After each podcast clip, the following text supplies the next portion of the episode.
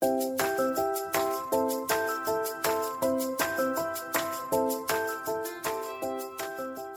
家好，欢迎收听慢条斯理，我是雪梨。大家好，欢迎收听大大莉莉秀，我是曼达。继上次我们讨论了就是朋友之间的五大谎言之后呢，今天呢我们要来谎言系列第二弹。我们今天就是想要来探讨一下，并且戳破上大学后才发现的五大谎言，绝对让你心有戚 戚焉。对，我们其实在网络上查了一下，然后就发现很多人他们都列。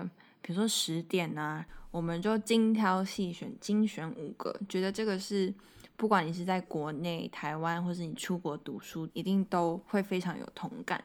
没错，而且进去了大学之后，你才发现，哇塞，这些真的是超级霹雳无敌大谎言，而且这 五个我们精挑细选的谎言，都是支撑着我们好好在高中的时候努力读书向上，享受到大学之后就会变成一只小鸟往天空上飞的概念。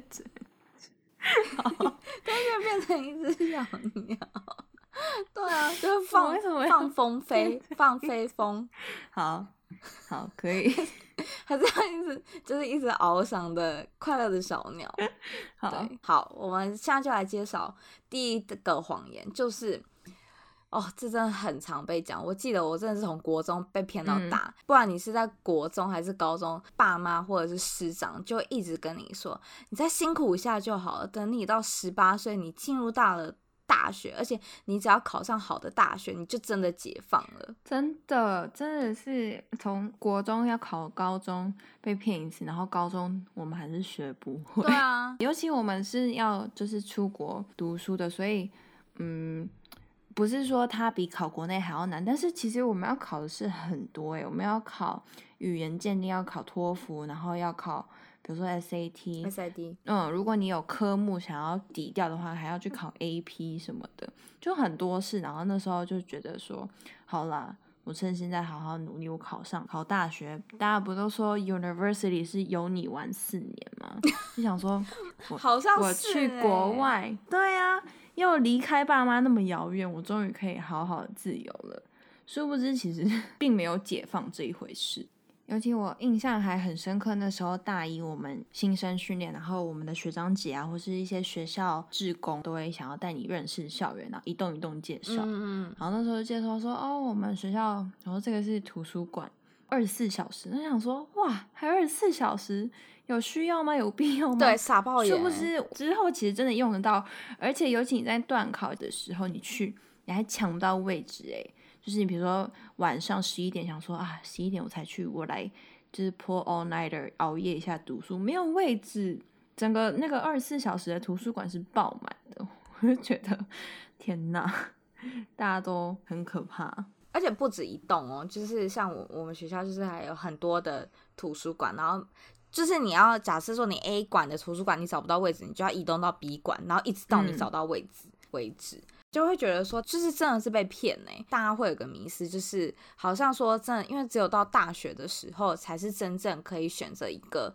你兴趣所在的系嘛，嗯，所以不管是国小、国中、高中，这些都算是呃大家必经的升学阶段，然后每个人的目标都是一样，在读的东西、学的东西也都是一样，就是你知道同才之间就只有一个互相勉励、互相竞争的原因，都只是为了想要得到一个好分数，然后考到一个心目中觉得很好的大学，然后跟选择你自己想要的科系。嗯，等到我真的完成了，我上了我这个想要的大学，然后也进了这个想要的科系，才发现，哇塞，这跟我想的完全不一样诶，对啊，你就是一点都没有让我有解放的感觉，就它就真的是开启了超大一扇大门，而且这是超级霹雳无敌的未知的大门。嗯，就像有些人他可能就会选择进。企业管理系或者是经济系，因为这是在我们学校其实是最多最多人选的科系。嗯，因为不知道要选什么，可能我自己也不是专精 physics，也不是专精，就是你知道比较数学类啊，或者是嗯，对这类的比较超级霹雳无敌需要专动脑，对，更专精的那种科目。那大部分的人都会选择是走商业组的，然后进去了之后才发现。嗯啊，他跟我真的想的完全不一样哎，而且就是他要学的东西，就真的不是只单单说什么怎么管理一个企业，然后而是要什么统计呀、accounting 啊什么的，嗯、这些就是阿里拉杂的东西全部都要学，然后才发现怎么都没人跟我讲这些，爸妈就只有叫我好好读书，考到一个好大学，你就可以就是照着你想要做的事情去走，然后可是才发现说。就是我想要走的这个系，其实它后面要学的东西，呃，要了解的知识有这么多，不是说就真的是到了大学就可以爽爽玩，就可以好好的毕业这样。嗯，就还是有很多基础要打。觉得他可能是 business 就可以逃过，比如说最讨厌的数学，其实数学还是要修蛮多不同的 level，、嗯嗯、就还是逃不了。对啊。这些微积分啊，什么之类，就是我原本打算说，嗯、因为我这辈子最痛恨就是数学，就我就是数字概念很差。我就想说，我终于到了大学之后，我可以再也不用 碰到数学了。那殊不知，第一年的修那个什么，就是那个什么必修通识通识课，对，必修课，我记得有数学，然后我第二年有微积分跟会计还有统计，这三个都必修，哎，我真的是傻爆眼。真的，而且我是传媒毕业的，可是其实一开始我是想要进商学院，然后我们学校商学院是要考试的，不是说你直接申请就可以进。我们也是。对，然后但是你在考那个试之前，你也要要把它必修都上完。我们的必修还有那个诶法学的课，Intro to Law，重点是那一堂课印象非常深刻。他是早上七点半哦，啊因为我们的那个教授他正职是一位律师，所以他九点要去上班，所以他的课就早上七点半，然后上一个半小时，九点他就可以去上班。天哪！然后他的课还是那种你想翘也翘不掉，因为他不发 PPT。也不发讲义，他上课他就是写那个黑板，所以你只能人实实在在的坐在那里抄笔记，因为他的课题都是直接从他的笔记，就你没有办法可能跟朋友借还是什么，因为你朋友可能也都知道没没有办法起床。我那堂课上超痛苦，天！然后后来我还没有进商学院，就是知道不能随便混的，就是 想混也混不了，还是要很认真。真的，这就真的是。带到我们第二点，我们第二个谎言就是很多人都说大学大学，你就是大概学学，你随便翘课也能毕业。这真的没有。我在美国读书的时候都想说，人家说，哎，你不好好读书，很容易被退学哦，或是你会被休学。想说怎么可能？可是直到就是大概大一过了，大二什么的。其实身边你真的是会听到有的人，他是真的被退学的故事，欸，哎，嗯嗯嗯，就是大学如果不真的花一点时间读的话，成绩是也是会有落差嘛。然后就觉得啊，天哪，我真的得再认真一点，不然我就被退学，这还得了 的那种。就这是在美国，然后我有个朋友啊，他是在台湾读书，然后他就说，因为他是女校。你知道女校又很严谨，真的都是乖乖牌那种。她就是好好听她爸妈的话，然后考了一个还不错的大学。可是因为那个大学，呃，就离她家有点远，所以她就是不是住在家里。嗯、所以她就想，我终于就是离开爸妈的怀抱了。嗯，不是，这是怀抱吗？离开爸妈的魔掌监视，对，魔掌。他就想说，哎、欸，反正早八我也起不来，那我就跟同学借笔记就好。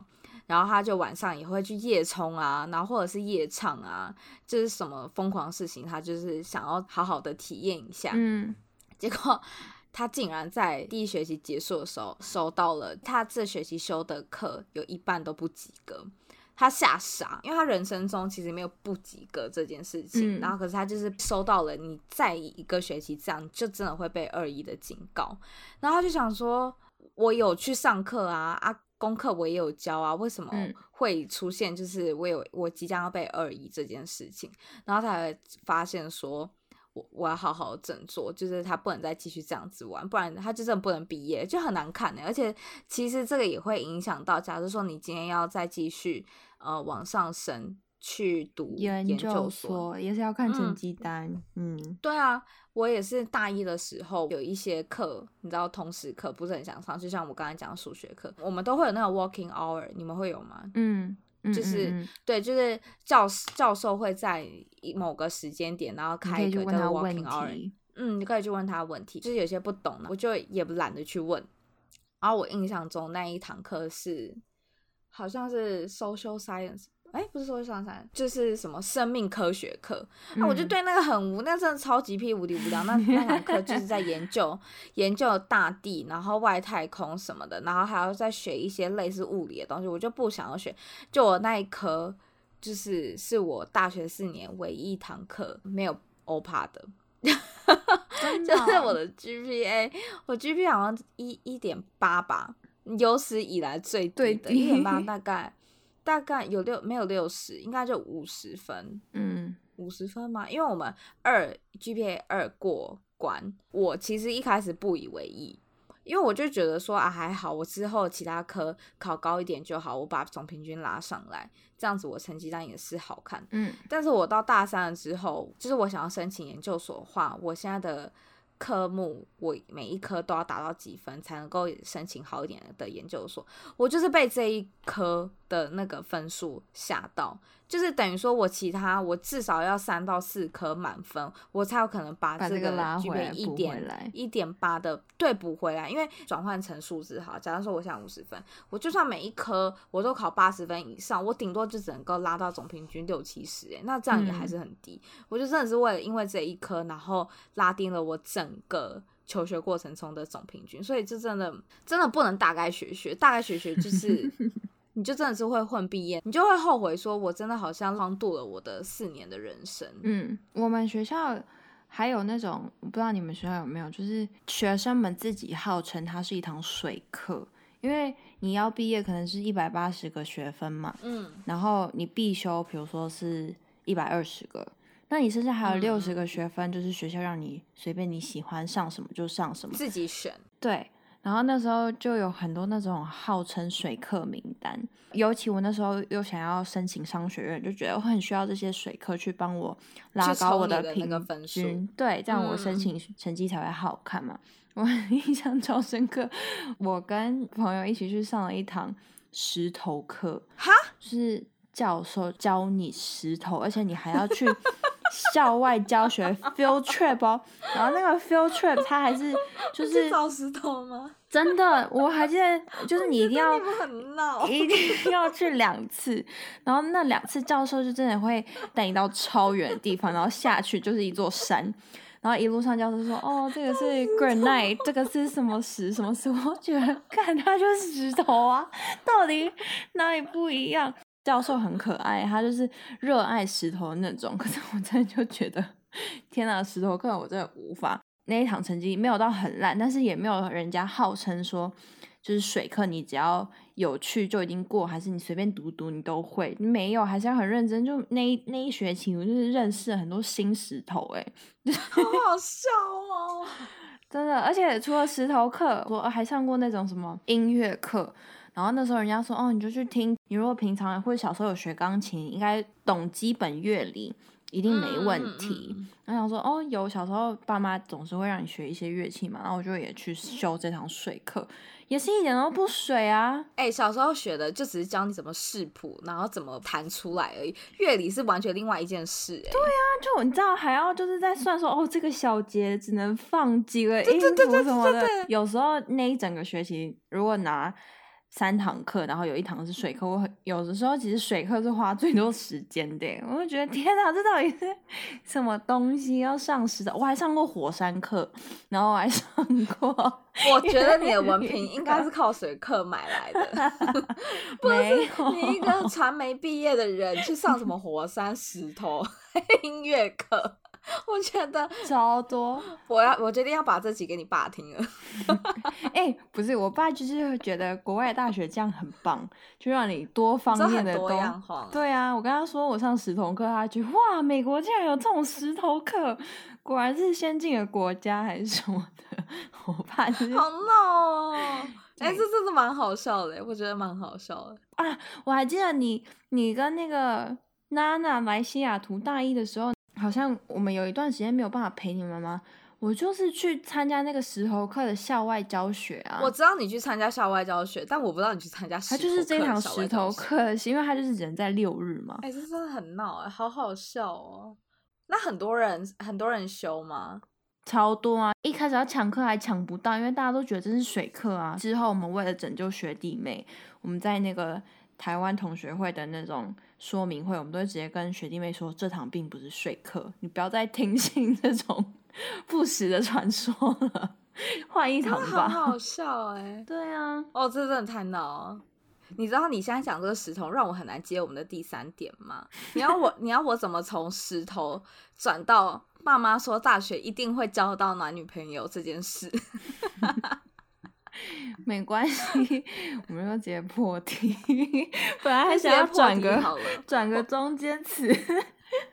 对我，我我刚才在一直在思考说，嗯，他现在一直在跟我讲石头，请问一下，我到底要怎么接第三点？那不管第三点呢，就是大家都说上大学一定会脱乳，脱乳，嗯，是乳还是乳？乳脱乳。对，一定会 脱鲁，你一定会交得到男女朋友，所以在十八岁以前绝对不能交男朋友，这样子会影响你的，你知道，好好努力向上你的学业，所以一定要忍到大学的时候再交男朋友或者是女朋友。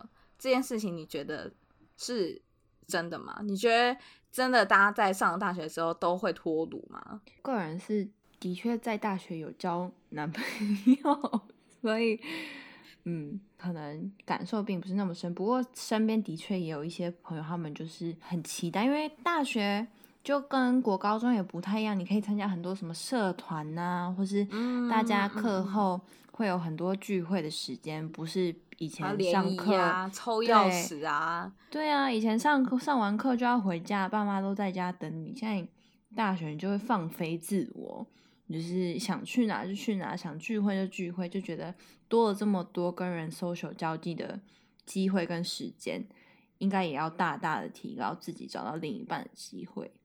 殊不知我也很多朋友，他的确就是从大一单身到大四。你在说我吗？这是你自己说的哟。不是，我跟你说，我觉得这个。就是大家好像就是一进大学就会开启雷达，就跟很多人都会说，大一的时候都会是那个女生，就是在大学期间最美的时候，因为你每天都会精心打扮自己，然后你知道，就是每天可能一会提早一个小时，然后起来这边用头发、化全妆，然后去那边挑衣柜里面有什么衣服。等到你到大四的时候，你就只有上课前十分钟才会出门。我就记得我之前去找你的时候，你都给我穿得很像睡衣你就出门。你就这么去上课，你就说啊，早八不会有人看我，然后上完之后，然后就给我回来，然后继续睡。真的不会有人看我啊，尤其尤其如果你又是大四，男生已经不会注意大四的老人了，大家都是要看大一大二的小美女、小妹妹、小梅啊，真的。而且我印象很深刻的是，就是因为我们大学新生训练的时候，我才新生训练的第二天，就是也跟我同一个小组的一个女生。她已经交男朋友了，我傻眼。然后说，嗯，我说你们是原本就认识一起来嘛？她说，嗯，没有啊，我昨天才见到他。我说，那你怎么那么快？她说，哦，没有啊，我就觉得还不错，然后看对眼啊，可以试试。感觉对了，真的很多人就是在新生训练的时候就已经开启雷达，然后在猎物哎、欸。然后，而且就真的很像，很像，就是你知道，来到异，可能也是因为到异乡吧，不想要自己一个人，人陪，嗯，然后有人陪，然后就是有一个伴的感觉。真的很多人就是把新生训练这个场所当成猎艳场所。我们那时候大学也有那种台湾同学会，然后，嗯，每一年暑假我们都会要办。新进一届给他们办那种新生说明会，我们就会问说，诶，那今年这届谁有兴趣，就是自愿啊，来组织这个会议或者组织这个活动？嗯，然后你就看，只要举手说愿意的那些学长们，他们绝对不是怀抱着一颗热情的心。他们就是想去看 今年的新进的大一新生的女生们到底都长成什么样，然后先去 reserve 起来。对啊，然后说，哎、欸，学妹需要帮忙吗？刚进来有没有什么不懂的可以问我哦？都是这种，都是这种套路啦。现在就帮大家帮学妹学弟们，哎、欸，不用学弟学妹们打破这个。真的，而且还有很多都是，哎、欸，你要搬家没关系，我这周末有空，我有车，我，我有车，我帮你。对对对对对，哦，有车真的是很，但虽然说这样说很肤浅，可是很多有车的男生在国外就真的是比较吃香一点，但我个人是不吃这套啦。所以我才会在大学的时候，你知道单身四年，单身到就是你们都想要帮我办那个相亲会。还好你现在找到最合适的对象，不然真的我们就是 每天都在为你烦恼。所以就是这不一定是真的啊。当然，如果你能在大学找到适合自己的另一半，也是祝福嘛。但就不要不要你高中，比如说十八岁以来都还没有交男女朋友，你把所有的希望都放在大学身上，对，就还是顺其自然好吗？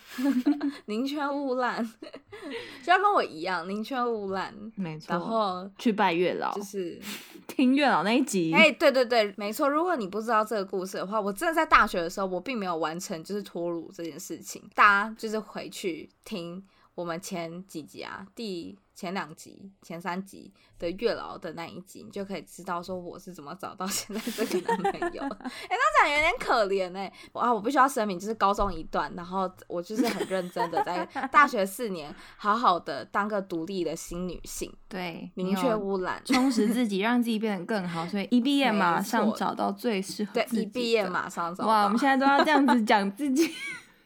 在自己的节目里面狂狂为自己圆融的加分，没错。所以大家不要觉得你这四年没有找到男朋友，就是是一个 loser，你不是好吗？还有机会的，就是没错。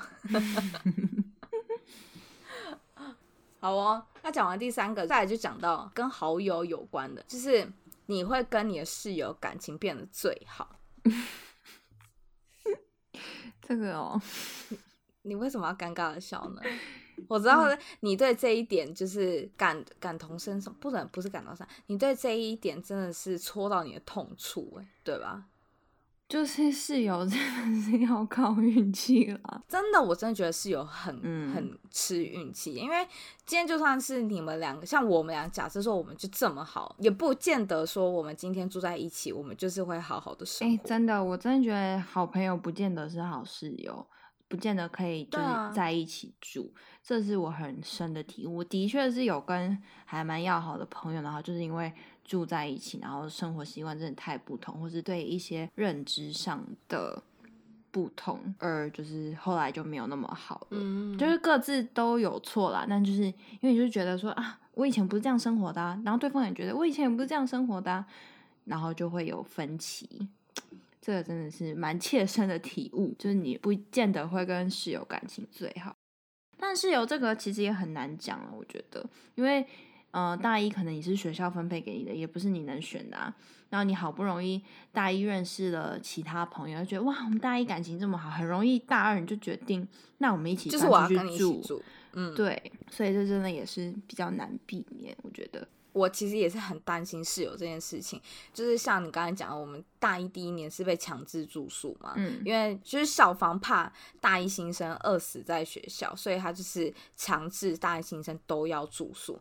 然后我那时候就很怕，因为他是 random 排室友，然后那时候我们学校的那个宿舍啊，一百多年的那种校舍，然后它就是一个就是你进去，然后它就是两张床跟两个桌子的那种。房间，嗯，它是两人一房没有错，可是就中间的那个厕所是跟隔壁的两人一房的人 share，所以就等于说是总 total 两间房间，可是四个人 share 一个厕所，所以就、嗯、你知道有两个门吗？就是我我每次就是很怕说，我进去洗澡的时候，不是我进去洗澡，可是那个人那边的那个人，他如果不知道我在洗澡，他就可以进来了。那你不能两个门都锁吗？他不能锁。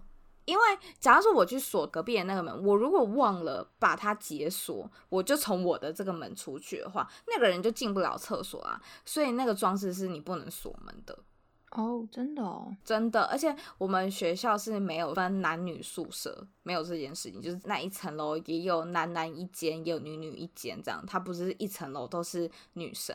所以我那时候就，我只要听到就是我隔壁的室友。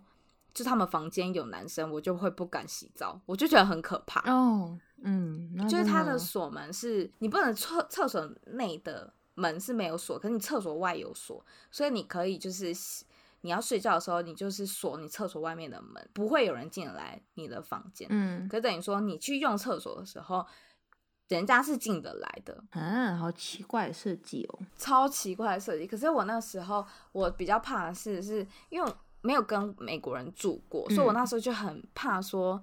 他他会不会给我每天都带男生回来，或者是你知道，在我在房间里面开趴？但我本身就不是一个这么喜欢热闹的人，嗯，但就还好，是我觉得我在室友这一方面，就是真的都还蛮幸运的。就是我第一年到美国的时候，我跟我一起住的是一个韩裔女生，韩裔美国人。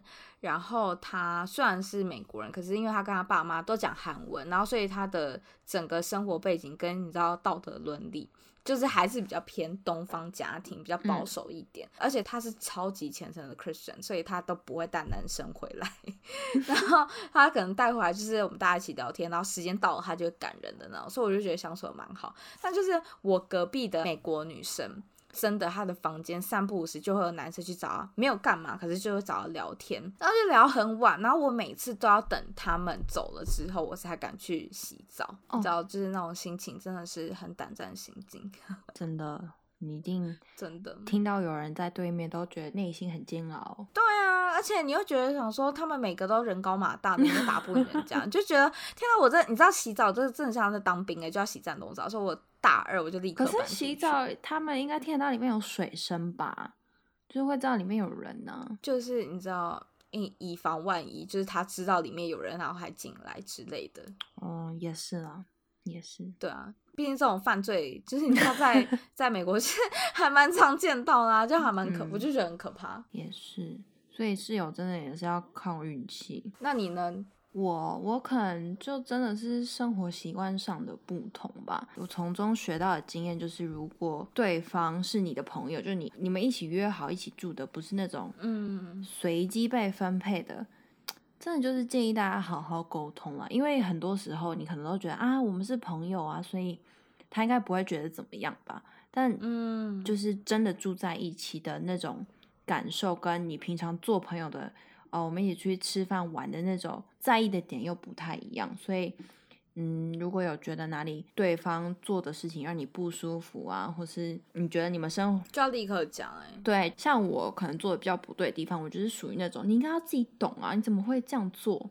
然后我就不会讲，因为我会觉得我讲了好像又显得我很小气，可是对方怎么又不懂，我就会自己有点生闷气，就是觉得你怎么会这样做？然后还不知道你不应该这样做。但我现在如果再给我一次机会，我可能一感受到有点不舒服，我可能就会选择直接沟通，因为我们一开始是朋友啊，所以才会想说要一起住，想要让双方的生活都更舒服。嗯、结果住在一起反而让对方感觉到很拘谨，或者是压力很大。对啊，这样很没有必要。所以就如果你是大学认识到新朋友，觉得啊我们现在感情不赖，那明年一起住吧，就是。住之前一定要互相沟通好一些，你的可能生活上的习惯啊，或是底线，住一阵子发现有哪里诶好像不太对哦，就要及时做调试，这样子你知道才可以住得开心，住得 happy。诶这很像那种结婚前要不要跟男友同居的概念一样诶哦，对啊，这种就更尴尬了。就是你看，所以人家才会说一定要同居，因为就跟日常生活中你所感受到的对方。的习惯跟个性不一样，一定会不一样，对啊，所以才很容易就是知道朋友变室友就闹翻，像像我就是这样。但对，应该是现在长大就懂得当初应该要多沟通啊，所以就是 切身之痛分享给大家，真的是还蛮切身之痛的。好吧，进入到我们的最后一个谎言了，就是呢，你毕业后绝对找得到工作。哎，这个、哦、真的是，也是你的切身之痛，对吧？对啊，尤其我觉得我们可能又，我可能自己觉得，嗯，出国读书的人家看你的那个找工作的标准又更不一样，就觉得你都还超高，对啊，你都还出国读书了，你还找不到工作吗？然后就觉得更加的有压力，然后心里也会觉得，对啊，我都出国读书了，为何我还找不到工作？对。因为我相信很多人可能选择出国读书，就是希望找工作的时候给自己加分，所以又觉得哇，我都出国了，我一定毕业后可以找，就是 minimum 找到工作，然后希望可以找到比呃一般的工作再好一点的，会是自己喜欢的啊，或是可能可以进一个不错的公司这样。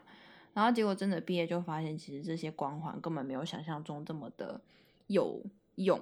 嗯，而且像我之前就是，我是在快要毕业前我就开始很 panic，因为我不是读那种很专精，例如说医学系或者是什么数学系或者是 engineering，所以我那时候刚毕业之前我就觉得，天啊，我到底可以去什么样的公司？然后什么样的公司会要我？会觉得说，哎，怎么好像我这四年大学四年好像并没有让我成为一个更好的人的感觉？就你会这样子觉得吗？嗯，会就。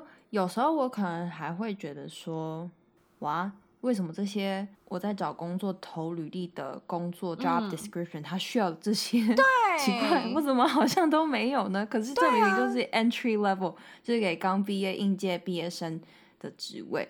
可是他的要求，我都觉得我的学校有教这些吗？或是啊，难道我一毕业就应该要有这个吗？那我怎么没有的那种感觉？就是那种你真的到了开始找工作这个阶段，才会发现为什么我学校都没有教我这些，会有一种早知道我大一的时候我就要先看好我到底要想要去什么样的工作，然后职位的那个。对你，你所以你必须要先先了解，说我之后想要去什么样工作，然后想办法在大学这三年把它学会。嗯，对啊，所以我就觉得现在就是一个还蛮切身之痛，就是毕业后是真的一定找得到工作，那只是说这个工作到底养不养活得了你，又是一回事。就是假如说我今天就是很想要。可能像我之前讲，就我很想要当广告公关，可是他给我的 offer 就是我觉得他好像养养不活我自己，或者是自己没有办法接受这样子的薪水的时候，嗯、那我是不是就变相的必须要牺牲我原本的梦想等等的？嗯、我就觉得就是毕业绝对找得到工作啊，但就是适不适合自己，或者是这份工作能不能够温饱你？就又会是一回事，真的。所以我真的觉得，假设说大家你现在是大一，或者是你有刚升大一的朋友们，就我觉得你可以跟他说，他应该要先想说自己到底想要干嘛，然后想办法在毕业前就是好好的培养。这些就是可以进得了这个职位的技能，不然就是真的是到毕业季开始找工作的时候，你真的大家都跟你一样非常的慌，嗯，或者是更多的人都是比你已经提早准备好这些知识跟才能，然后才会发现，天呐，我到底落掉了多少，然后才来后悔。嗯，我觉得这最后一点，可能很多人也是一开始就觉得，嗯，我已经拿到大学这张门票，嗯、我只要。有个文凭就好，所以，可能跟我们第二点讲的也有一点关系，就觉得，那我就随便学学，你知道，有你玩四年，四年后我有文凭就可以一定有工作啦，就是可能会有这样子的一个想法跟观念，就觉得有毕业就有，嗯、但其实你在大学这四年，你还是要做出。相对一定程度上的努力跟付出，付出不是说你随便学学，然后啊有欧趴有过拿到那个文凭就可以。真的，我觉得要澄清的应该是说，你知道，并不是有文凭就够，或是啊，反正找工作人家也不见得看得到你成绩单啊，不用努力去专精自己想要的那个。职业方向其实不是这样子的，还是要付出一定程度的努力。对啊，甚至要自己很努力的去挖掘、去认识自己想要做的事情。嗯哼，没错。以上就是我们这集想要跟大家分享的，并且戳破的上大学前知道的五大谎言。就是不知道大家有没有觉得，真的让你很心有戚戚焉。大学真的不是大家想象的这么美好。就是，假如说你今天是选择好，我就大概学学，我只要欧趴拿到这个文凭就好。那你可能会面对到的是，毕业之后你已经不再是学生这个身份，你要怎么样养活自己，跟你自己的人生目标跟定位到底在哪里？你反而是你。大学，你其实是最无忧无虑的时刻，可以去思考的时候，你没有去思考，那等于是你要思考这些事情的这件事情挪到你毕业之后，那你可能毕业后，你再开始寻找自己到底想要成为一个什么样子人的这个 process，你的冲撞期就会变得非常长。所以呢，还是希望大家就是上大学，你还是不要太松懈啦，就是爸妈讲的都是错的。就只有你开始进到职场，然后你可以开始为自己负责，你可以开始就是你知道完全百分之百 cover 自己的开销，为自己做所有决定负责任的那一刻起，你才是真正自由的小鸟。你才是自由的小鸟，对，没错，很棒哎！你这首尾呼应，给你个赞。没错，我们今天这集就是如何当一个自由的小鸟，戳破大学的谎言，让你成为一只欢乐的小鸟。没错，好哦，那希望大家要记得 去关注我们的 Instagram，然后多跟我们互动。我们。怎么讲？今天已经进入到第十三集了，但我们的全部 Instagram 加起来留言有没有十三篇？我觉得应该是没有哦。哦，好难过哦。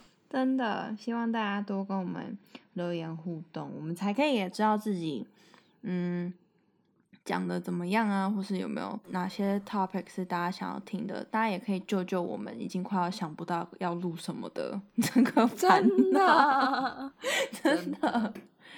对，所以就是欢迎大家多跟我们互动聊天，讲什么都可以。